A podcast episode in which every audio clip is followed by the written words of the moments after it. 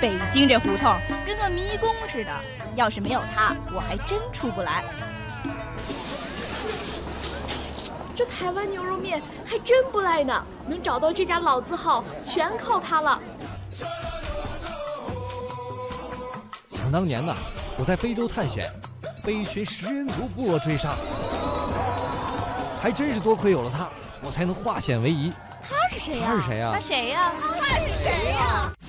他就是《乐游攻略》，旅游达人的独家秘籍，搜罗广泛的旅游路线，乐游攻略，畅享随行。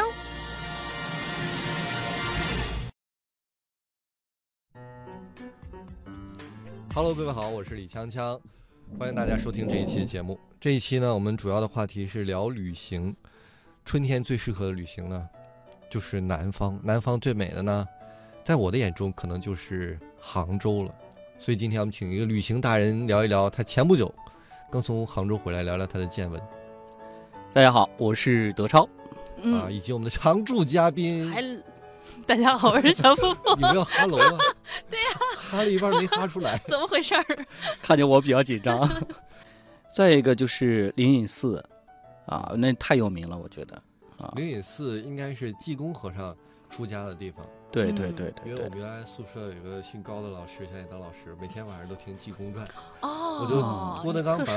就记得哦哦。哎，我觉得讲的现在听听也挺好的，啊我觉得对。哎，我就觉得就是你一定要去哪儿，就是在路途当中或者在本地，就看一些关于这个地方的书。我们以前有聊过，对对，去凤凰就看一下沈从文的《编程》啊，嗯，呃，去台湾看一些台湾的书籍啊。如果去灵隐寺，其实可以听一听郭德纲那个单口相声，因为我觉得书里边可能有反映了当地很多的文化呀、风俗啊，可能能找寻一下。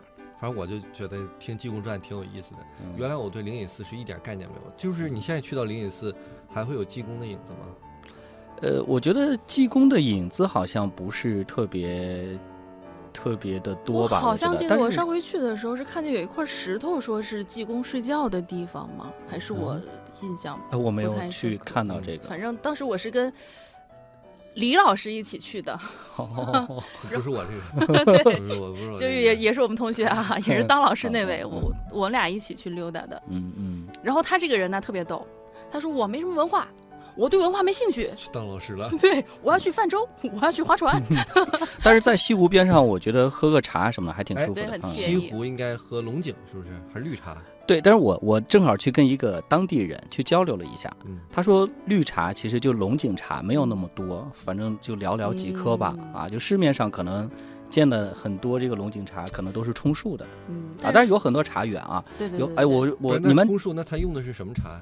这个我就不知道，就是应该是西湖附近长的吧？对，但是我吃了一个绿茶的那个店，就北京有很多绿茶的连锁店嘛，嗯，我觉得味道真不一样。啊，它确实是从西湖那边，我知道是杭杭州啊对确实从那边发寄过来，确实比较好吃，对对，确实比较好吃，味道它不一样。叫绿茶。哎这个啊。那我还我在我在绍兴嗯吃了一家外婆家，啊，确实也比较好吃。啊 我们俩 就我觉得可能是当地的地域的厨师不一样，可能真的味道有跟差异水土。还是美食美食这个哎，，再说回龙井这个啊，我当时我住在那个下满觉龙路，嗯，就是一个非常出名的一个，因为它叫满觉龙嘛，有上满觉龙和下满觉龙。长的名字吗？嗯，对，很诗意，对不对？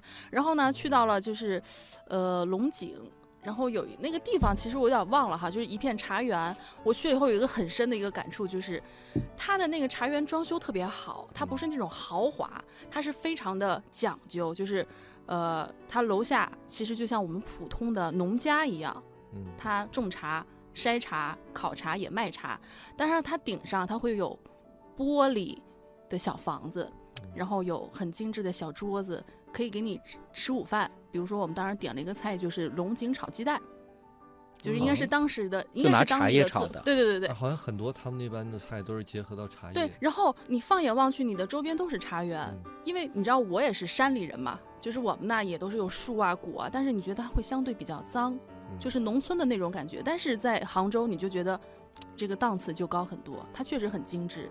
它不但有茶，还有花儿，它它整个家里的园艺会做得特别好。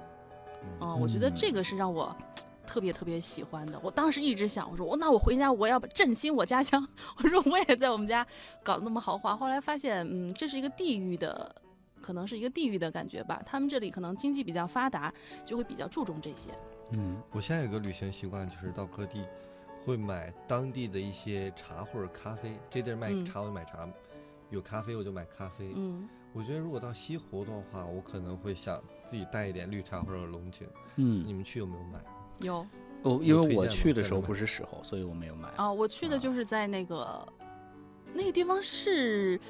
名字具体我忘了，反正就是跟龙井有关的一个地方，就在那儿，农家自己产的哎，。我其实觉得，如果让我，像北京有很多采摘草莓嘛，嗯，如果在杭州开一个这种采摘茶叶的项目，我挺喜欢参与的。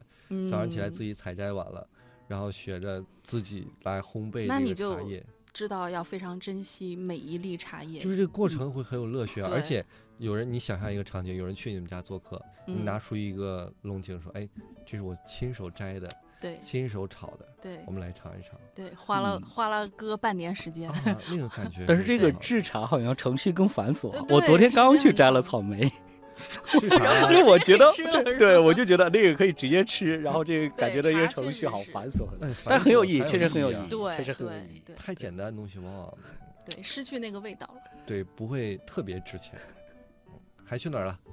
还去，我觉得就是在市里去转了一下，感觉然后市容，我觉得很好，很好。就是我觉得它那个绿化呀，简直那个粗大的树木，我觉得让我觉得进入了原始森林的感觉。哎，对，啊绿你这在人家桂。林那儿去，小儿那没办法，风谁让我们不不不不不，在桂林人眼里，杭州也是非常的好，就是它非哎常精致。你觉得杭州的美和桂林的美，它其实都在我们俩看来都是南方的美，嗯嗯，在你眼里怎么会有不同？不同在哪儿呢？呃，是这样吧，就是都是南方，都是绿树，嗯，都有红花，但是我觉得杭州的美它是更精致的，更讲究的，更细腻的。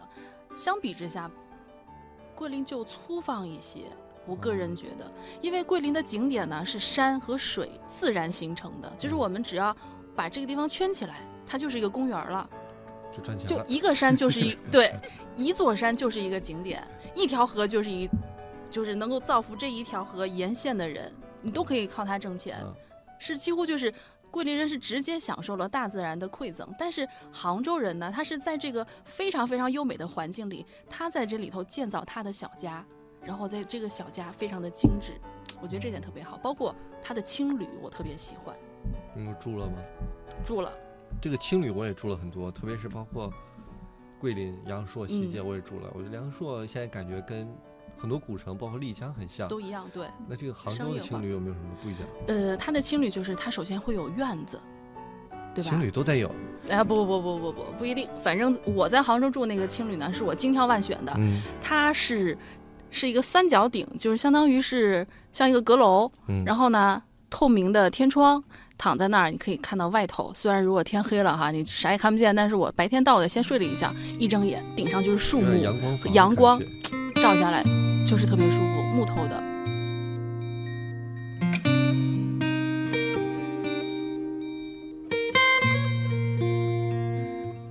让我怎么说？我不知道，太多的语言消失在胸口。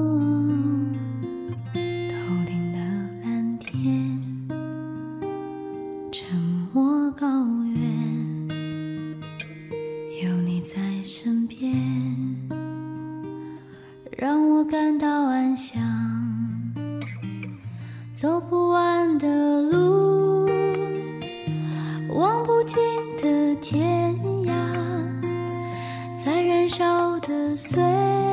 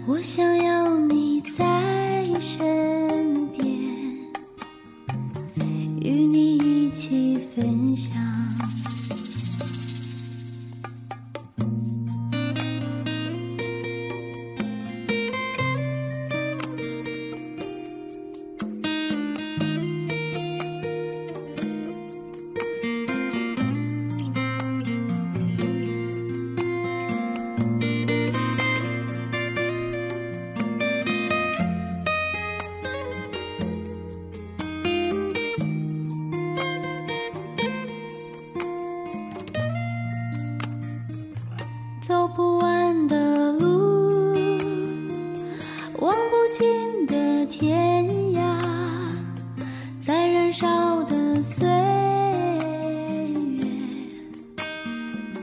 曾漫长的等待。当心中的欢乐在一瞬间开启，我想有你在身边，与你一起分享。